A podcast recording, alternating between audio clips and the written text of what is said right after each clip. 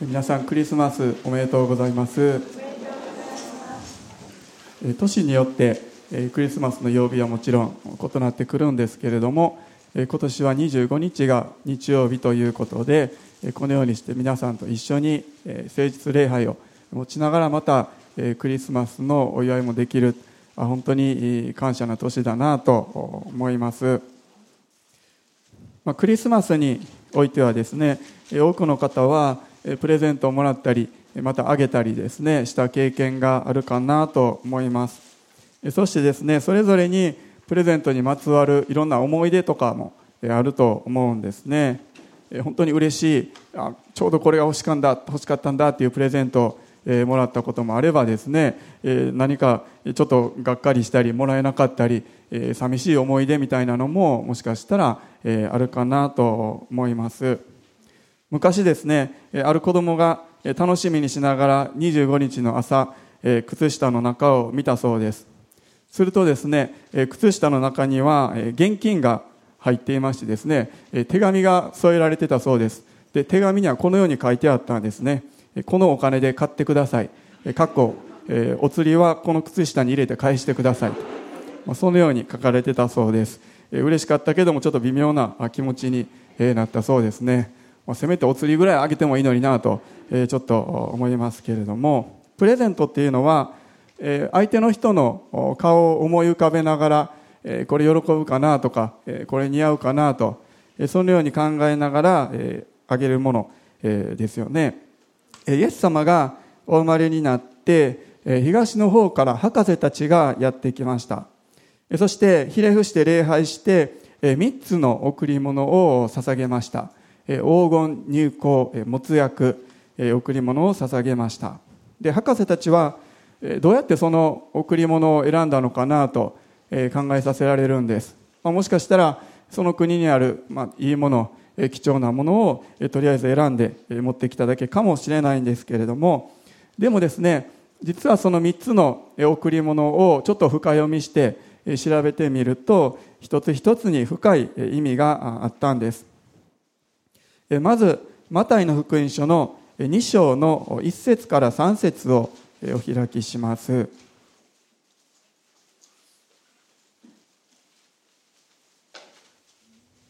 マタイの福音書2章の1節から3節です。お読みします。イエスがヘロデ王の時代にユダヤのベツレヘムでお生まれになった時見よ東の方から博士たちがエルサレムにやってきてこう言った「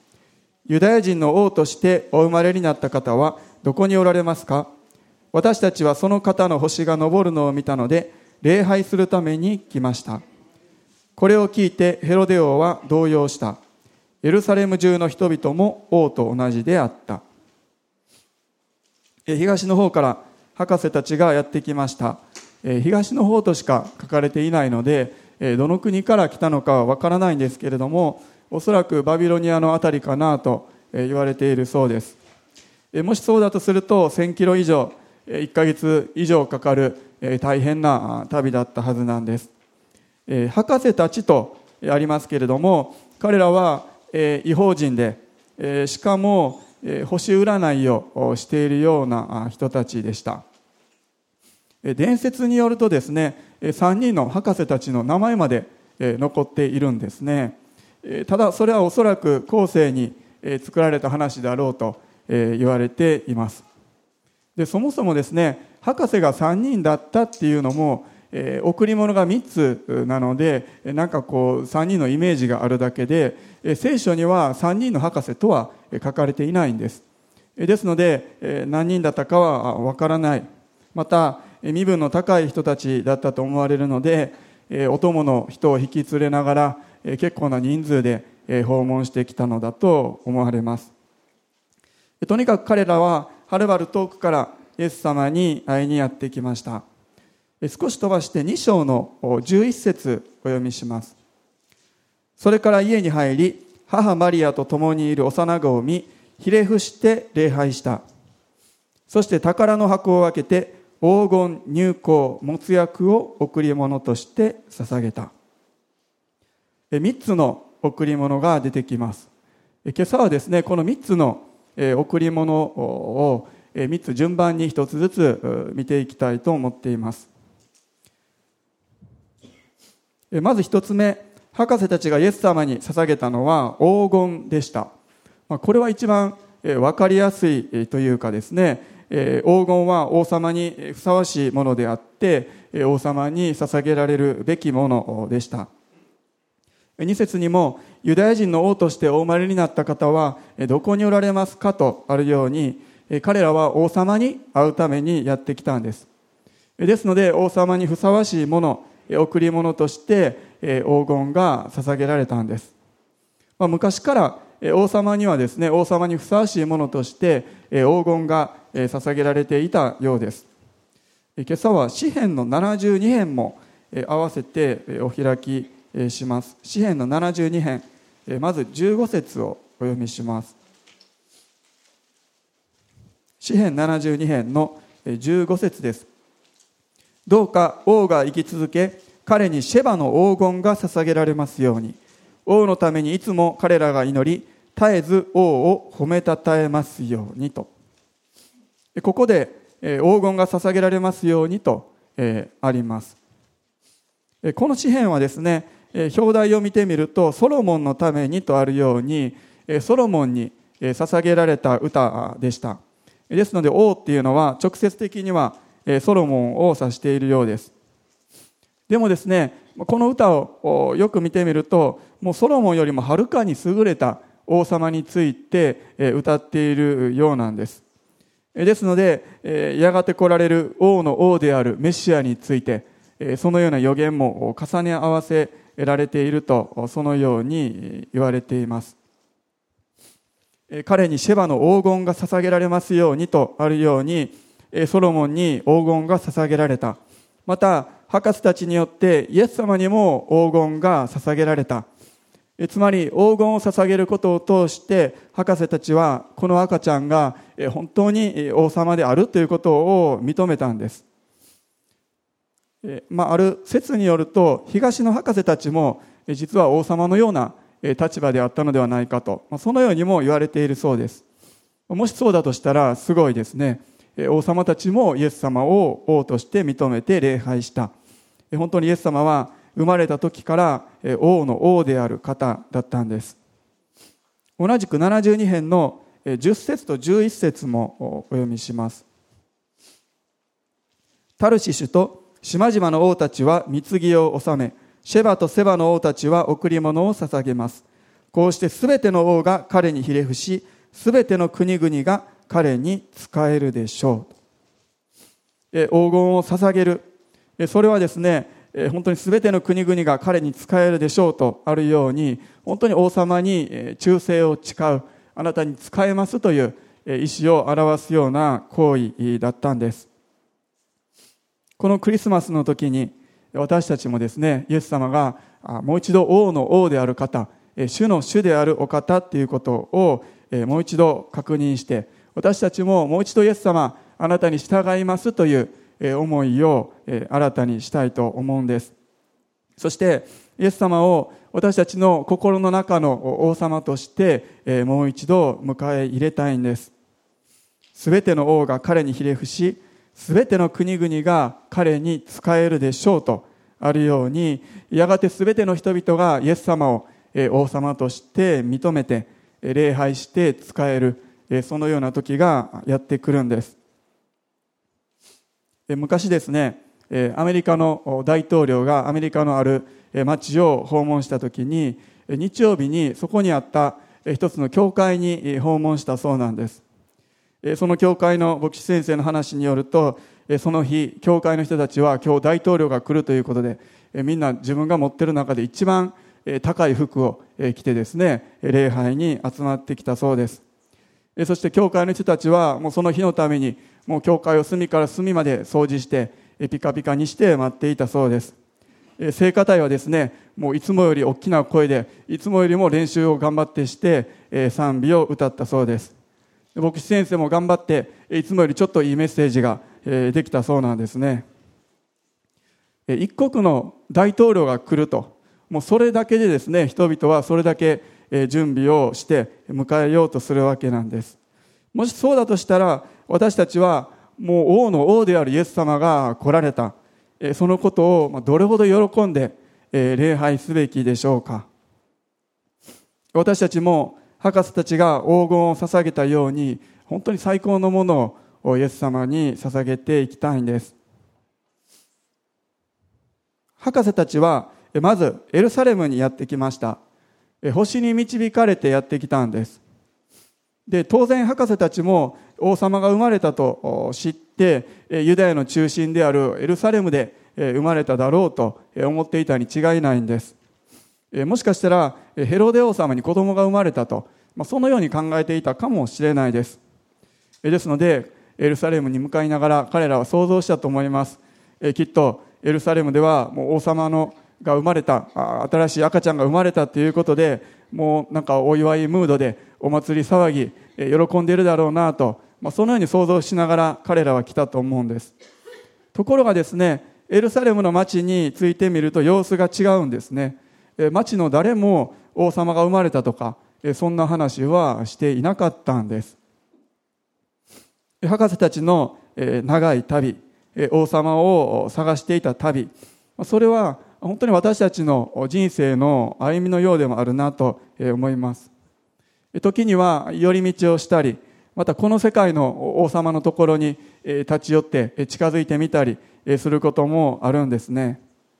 でも主が博士たちを導かれたように本当に本当の王様に会いたいとそのように願うもの礼拝したいという思いを持つものを主ご自身が引き寄せて導いてくださるんです。先ほどの姉妹のお証にもありましたけれども本当に主が導いてくださってイエス様に出会うことができるんですね。今の日本や世界の様子みんな今日がクリスマスということは知っているんです。でもその中で本当に主を礼拝している人はどれほどいるかなと考えさせられます。エルサレムの人々は生まれたばっかりの救い主がすぐ近くにいたんです。でもその存在を認めていなかったんです。そのように考えると私たちのこの世界でも今クリスマスっていうのは多くの人のすぐ近くにあるようででも本当の救いには出会っていないその状況と重なるんですね。ちょっと不思議だなと思うことは博士たちは赤ちゃんのイエス様に出会った時になんでこの赤ちゃんが、ユダヤの王様であると、そのように分かったんでしょうか。博士たちにとってはもう赤ちゃんが普通にそこに寝ているだけなんですね。王宮に行って王宮のふかふかのベッドで王様の子供として赤ちゃんとして生まれたのであったらパッと見てこの赤ちゃん王様になるってすぐに分かると思うんです。でもそうじゃないんですね。普通のところで普通に赤ちゃんがいるだけなんです。すごく不思議だなと思います。マタイの2章9節にはかつて昇るのを見たあの星が彼らの先に立って進みついに幼子のいるところまで来てその上にとどまったとあります。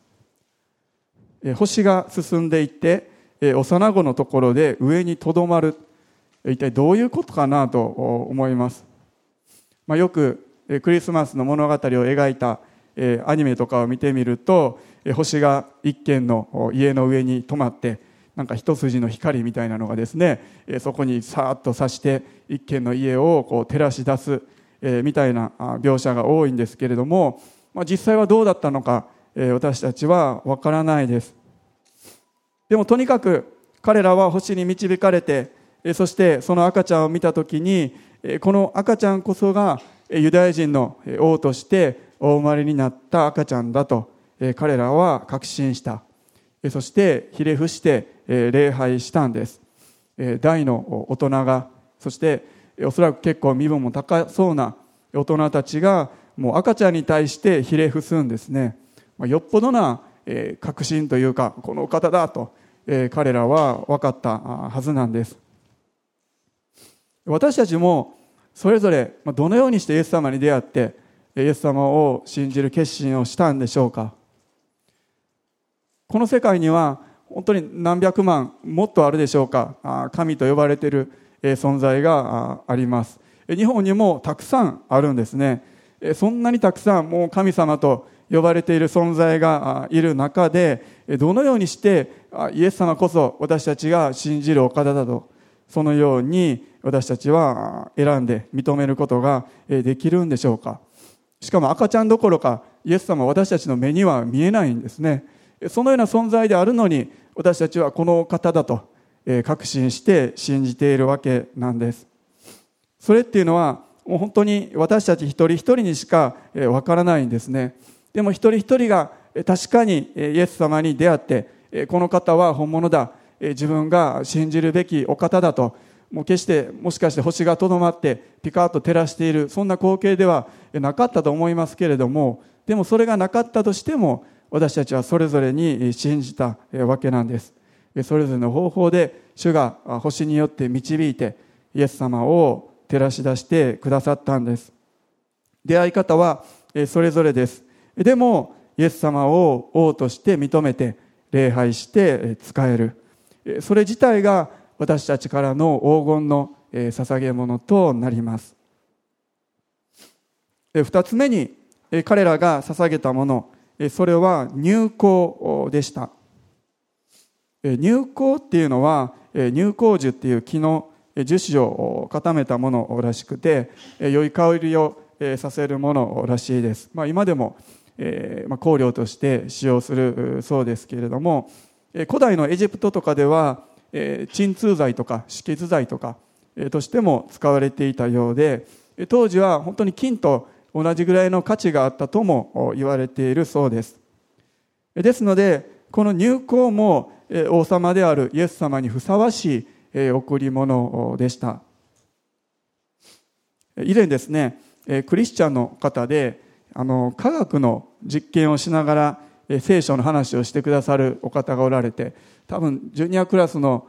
クリスマス会か何かでこの教会に来てくださったことがあったんですね。でこの街道でいろんな実験をしながらその中でこれがあの博士たちが捧げた入香ですと言って炊いてくれたんですけれども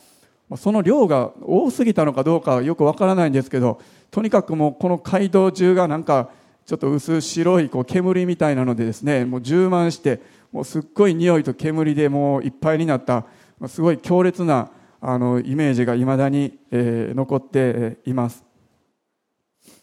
今はですね、教会で、お香を立てるということはしないです。でも旧約聖書の時代では毎日神殿で祭司が香を焚いていました。彼らは祈りの時に香を焚いていたんです。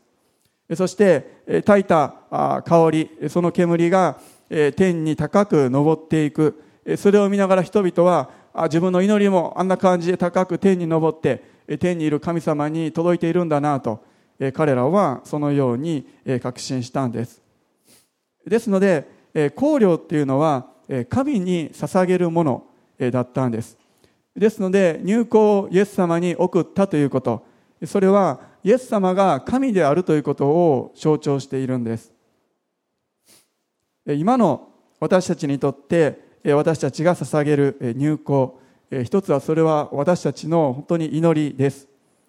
先ほどの詩編72編15節にも王のためにいつも彼らが祈り絶えず王を褒めたたえますようにとありました。私たちもいつも王である主に祈ってそして主を褒めたたえる。私たちはこう炊くということはする必要ないんですね。なぜなら私たちの祈りが天におられる父なる神様に届いている。私たちはもうすでにこう見なくても確信しているからなんです。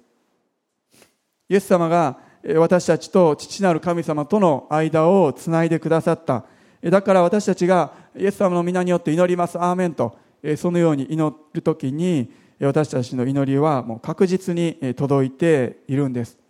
煙が天へ立ち上るように私たちの祈りも天へと立ち上っているんです。祈りを捧げると言いますけれども博士たちが入香を贈り物としてイエス様に捧げたように私たちも贈り物として捧げ物として私たちの祈りを捧げます。ですので祈りっていうのはもう単なる私たちのお願い事するのではなくて捧げる礼拝でありまた生贄でもあるんです。もう一箇所香りということについて新約聖書にこのように書かれている箇所があります。第二コリントの2章の14節から15節です。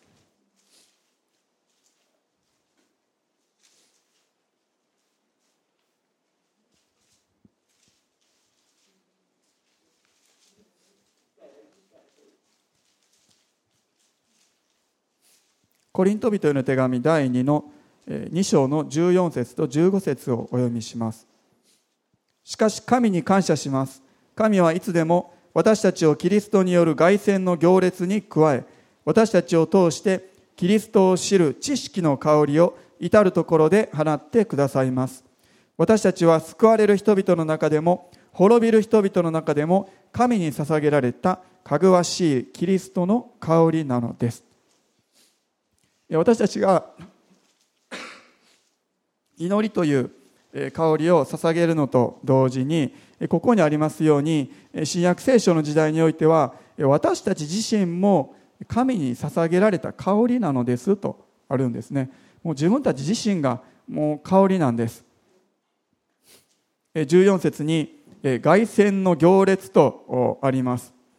ローマ帝国では戦争に勝った時にローマの兵隊将軍たちがもう意気揚々と町に帰ってきて勝利の凱旋をするんですね、まあ、オリンピックとかサッカーとかでもですねいい成績を残して選手たちが帰ってきてパレードをすると、まあ、そういうことあると思います。そして群衆はもう喜びの叫びを上げながら迎えるんです。そしてその時にはローマの神々に対してお香が焚かれてお香が煙のように天に昇っていくのを人々は見ることができたんです。そのように香りというものがローマの神々にも捧げられていました。同じように私たち自身も主に捧げられた香りなんです。なぜならイエス様が私たちのために死んで私たちをあがなってくださったからですのでもはや私たちは、罪の奴隷ではなくてまた私たち自身のものでもなくて、神様のものとされた、神に捧げられたものとなっているんです。しかも勝利の凱旋とあるようにイエス様にあって罪に打ち勝って私たちは神様に捧げられるんですね。天に昇っていくまっすぐに昇っていく煙のように私たちもまっすぐに主に捧げられていきたいんです。最後3つ目に博士たちが捧げたもの。それは没薬でした。この没薬も香料のようなものとして今でも使われるようですけれども古代では死んだ方の体にその死体の防腐剤として塗られていたようです。そしてですねこの没薬というものは昔はですね死体に塗るものやから何か不吉なものとか、まあ、そのようなイメージではなくてむしろ喜びそして祝宴の象徴として考えられるまさしく王様にふさわしいものだったんです。詩篇の45編一節をお読みします。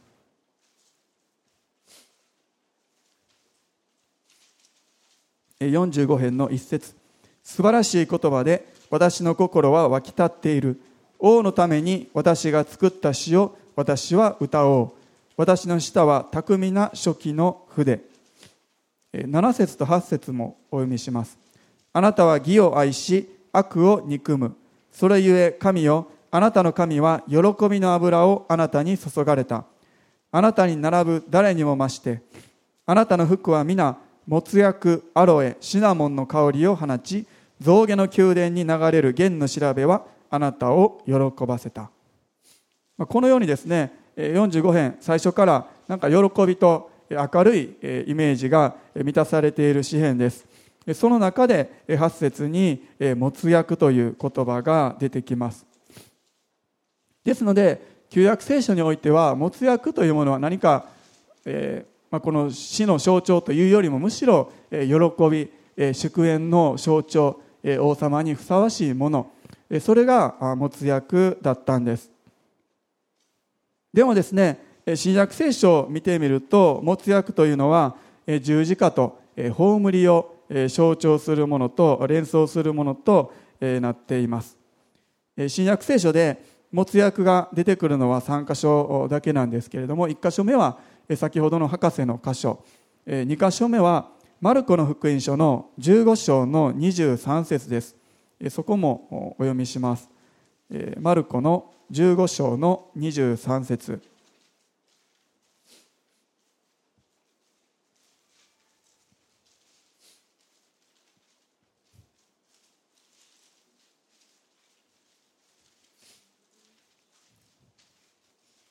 彼らは没薬を混ぜたブドウ酒を与えようとしたがイエスはお受けにならなかった。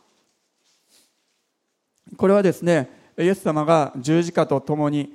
ゴルゴダに向かって歩いている場面での出来事でした。十字架自体はクレネ人シモンにですね彼らが背負わせたのでイエス様はその後をついていたんですけれどもローマ兵がですね没薬とブドウ酒をイエス様に与えようとしたんです。ですのでここでの没薬からは十字架が連想されます。没薬っていうのは鎮痛効果ですね。痛め止めのような効果もあったようなんです。ですので鞭を打たれてまた十字架を背負う犯罪人に対しての、まあ、少しの憐れみというかちゃんとゴルゴダまでたどり着けるように没薬とブドウ酒が与えられていたようなんです。しかしですねイエス様はそれを受け取らなかった拒否されたんです。なぜなんでしょうか？それはですねイエス様は苦しみというものを全てしっかりと受け取るためだったんです。なぜならその苦しみというものは本来であれば私たちが受けるべきものであってそれをイエス様が代わりに受け取ってくださったんです。ですので痛み止めを飲んでその苦しみを逃れるということはイエス様はされなかったんです。私たちのために私たちが受けるべき苦しみというものをもう100%全部イエス様は受けてくださったんです。ローマ兵がこのように没薬を与えようとしたのは決して彼らに信仰があってあげたわけではなかったんです。ただ十字架に処せられる犯罪人に対してのまあ一種のしきたりというかいつもそういうふうにしてるから彼らはそれをしようとしただけでした。そしてイエス様はそれを受け取ることはしなかったんです。一方ですね本当に信仰を持って没薬を捧げた人もいました。ヨハネの福音書の19章の39節。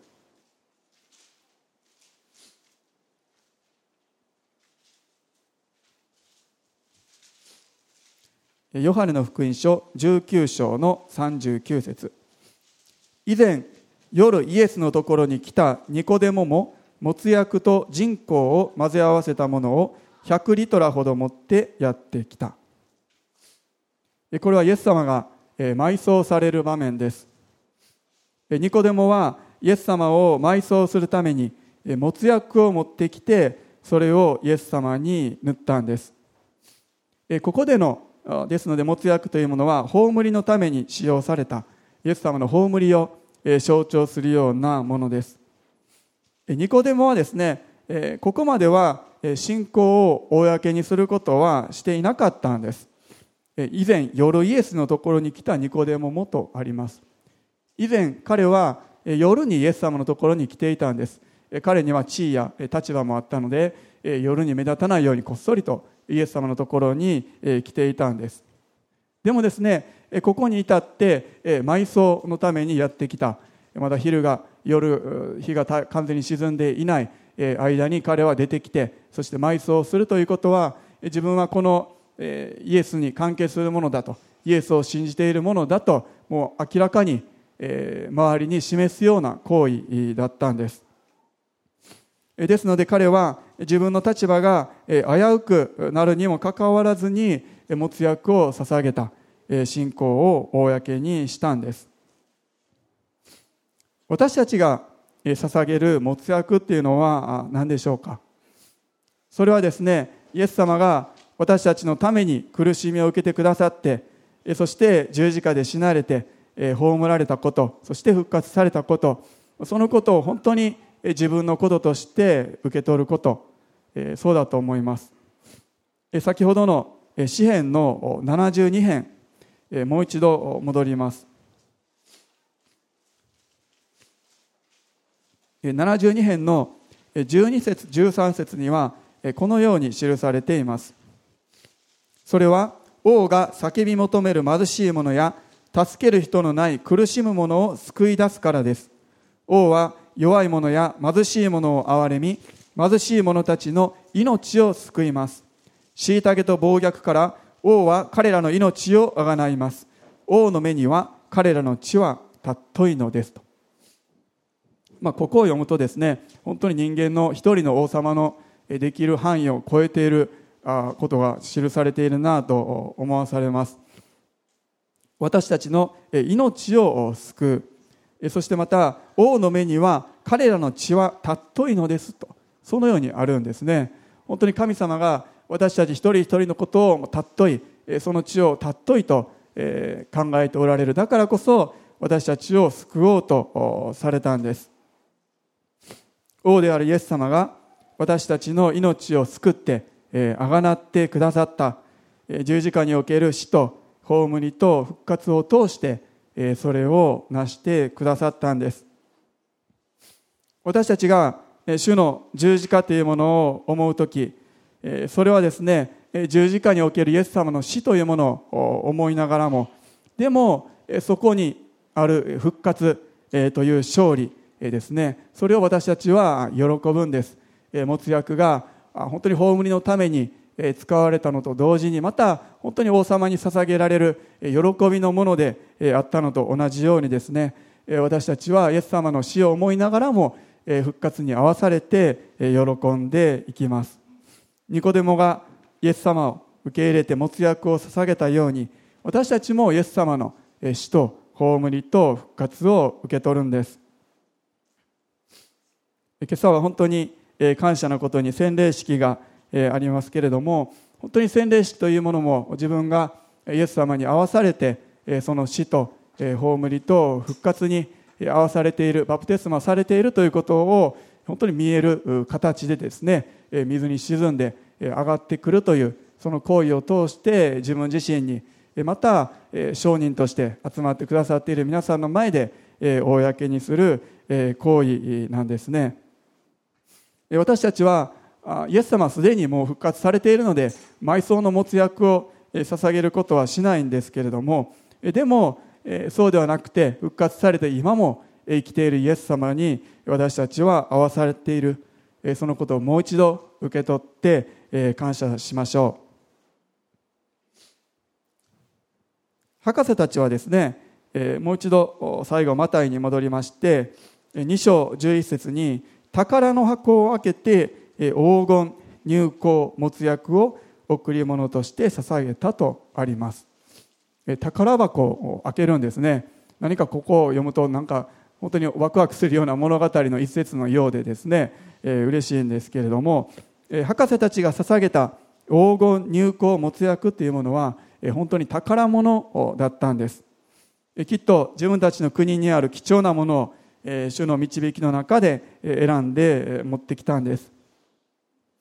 私たちはそれぞれの宝物をイエス様に捧げているでしょうか。いや宝物なんて、何もないけどなと、そのように思うかもしれないです。でもですね、聖書には、主はあなたを選んでご自分の宝の民とされたとそのようにもあるんです。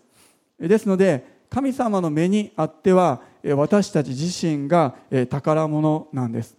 ですので私たちが自分自身を主に捧げていく時それは本当に宝の箱を開けて宝物を主に捧げている行為なんです。それはまさしくイエス様の十字架の贖いによって私たちはそれをすることができるんです。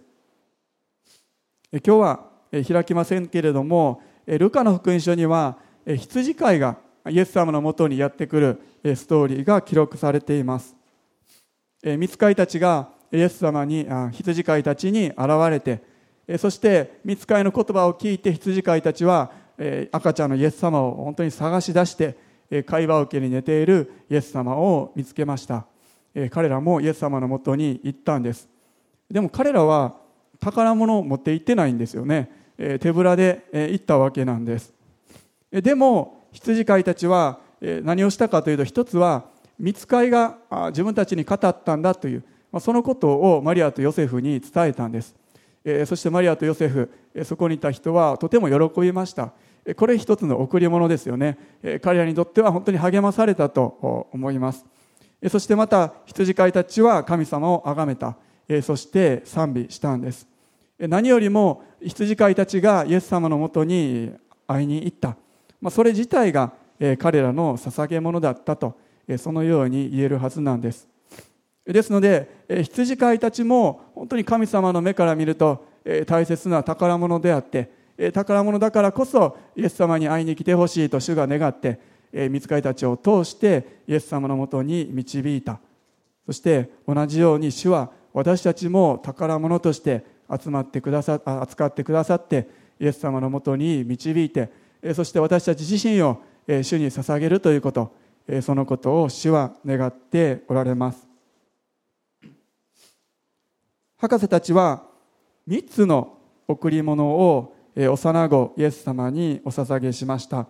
1つ目は黄金。私たちもイエス様を王様として認めて王であるイエス様に仕えていきましょう。2つ目は入港。そしてイエス様を神として認めて祈りを捧げてそして何よりも私たち自身を神であるイエス様に捧げていくんです。そして持つ役イエス様の十字架を受け取ってその死と葬りと復活に合わされて今も生きているイエス様と共に私たちは歩んでいきます。博士たちの行為を見て分かるようにクリスマスというのは何か受け取る時ではなくてむしろ捧げて礼拝していく時なんです。博士たちは違法人であった。もう決して自分たちの王様であったわけじゃないのにもう遠くからはるばるやってきて礼拝して自分たちの宝を捧げました。私たちもこの日本というエルサレムからはもうはるかに遠いところにいる違法人ですけれどもでも私たちはイエス様の名前のもとに集められて礼拝して私たち自身を捧げていくんです。そして私たちが使える時捧げる時贈り物をする時実はですね私たちは何か自分たちの元から何かなくなって悲しくなるのではなくてむしろ本当に喜びがある恵みがある主に使える時祈る時に私たち自身も恵まれるということ私たちも体験しているんです。実は博士たち自身がもう本当に一番恵まれて喜びに満たされたはずなんです。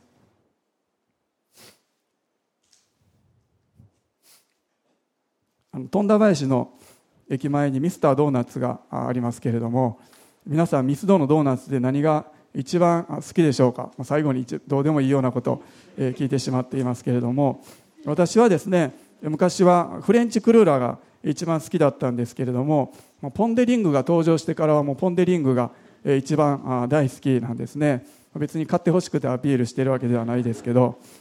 ポン・デ・リングってちっちゃいなんか丸い団子みたいなのがこうつながってリースのように輪っかになっているものなんですね、あるお母さんと4歳の娘さんがミスドに行ってそしてポン・デ・リングを見てお母さんは一言言ったそうなんですね。ポン・デ・リングでこれちぎって食べやすそうな形してるねとお母さんは娘さんに言いました。するとですね娘さんはこのように答えたそうなんですね。あそうだねとお母さんと他の人みんなで一緒にちぎって食べれる形をしてるねと娘さんはそのように答えたそうなんですね。でそれを聞いてお母さんはハッとしたそうなんです。お母さんの方はですね自分でちぎって食べるのにすごい形だなと思ったのに娘さんの方はですねそうじゃなくてちぎってみんなに配ってやりやすい形だなと娘さんはそのように言ったんですね、まあ、皆さんは見てどういうふうに思うかなと思いますけれどもでも本当に他の人に分け与えることを考える素敵な娘さんだなと思います。彼女もですねそのように分け与える時にそこに喜びがある。喜びが何倍にもなるということをきっと知っていたんです。今年のクリスマスのことを振り返ってみますと本当に数年ぶりに今今までのような形に近づいたえクリスマスが少しずつえ回復されてきてですねえ多くの方がえ奉仕に関わってくださりながらえこのクリスマスの時を一緒に持つことができる本当に嬉しいなと思います。直接的な奉仕はできない方も本当に祈りまた捧げ物を持ってそれぞれの宝物というものをイエス様に捧げておられる。その姿は本当に麗しいものです。そのようにですね私たちが神様に仕えまた一緒に礼拝していく時にその時に本当に私たち自身が本当に恵まれて感謝に満たされるということ私たちは一緒に体験しています。このクリスマスまた新しい年に向けてですね私たちは主に最高の捧げ物を捧げていきたいと思います。私たち自身が神様の目にあって宝物でありその宝物を捧げることを主は喜んでそしてそれを受け取ってくださいます。お祈りします。皆さんではお立ち上がりください。しばらく賛美と祈りの時を持ちたいと思います。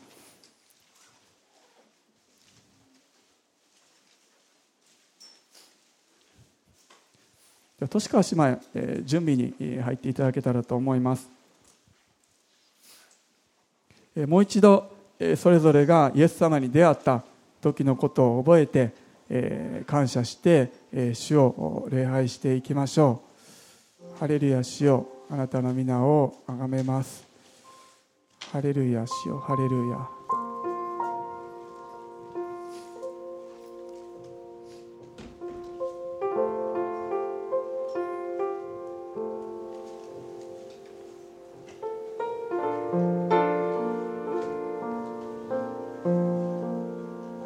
博士たちはイエス様に捧げ物を捧げました。私たちも本当に持っているものは少ないかもしれないですけれどまず私たち自身をイエス様あなたにお捧げします。私たちの命をあがなってくださってまた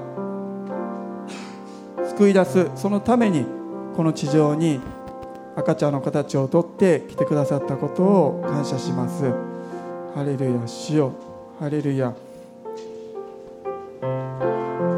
本当にその感謝はあ感謝し尽くせないですけれども賛美と礼拝をもってあなたにお返しします。ハレルヤまたイエス様あなたのことを知らない方がまだ私たちの周りにもたくさんおられます。その方々もイエス様を知ることができますように私たちを用いてください。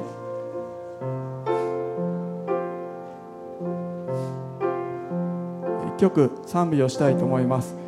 暗闇に光」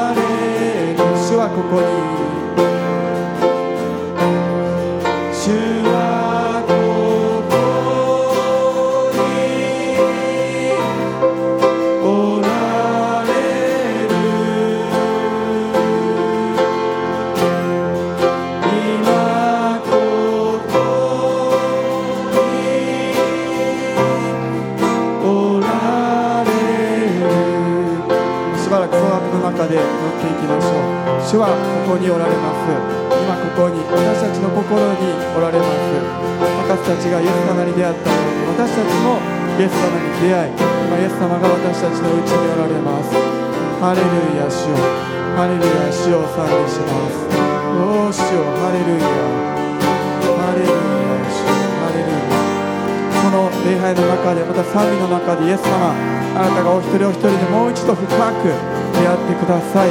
深く触れてくださり私たちの傷んだところあなたが癒してくださりまた励ましとまた力の御言葉によって私たちを満たしてください。ハレルヤ私たちの暗闇の人生にあなたが光となって輝かしてくださったことを心からありがとうございます。ハレルヤ主よハレルヤ。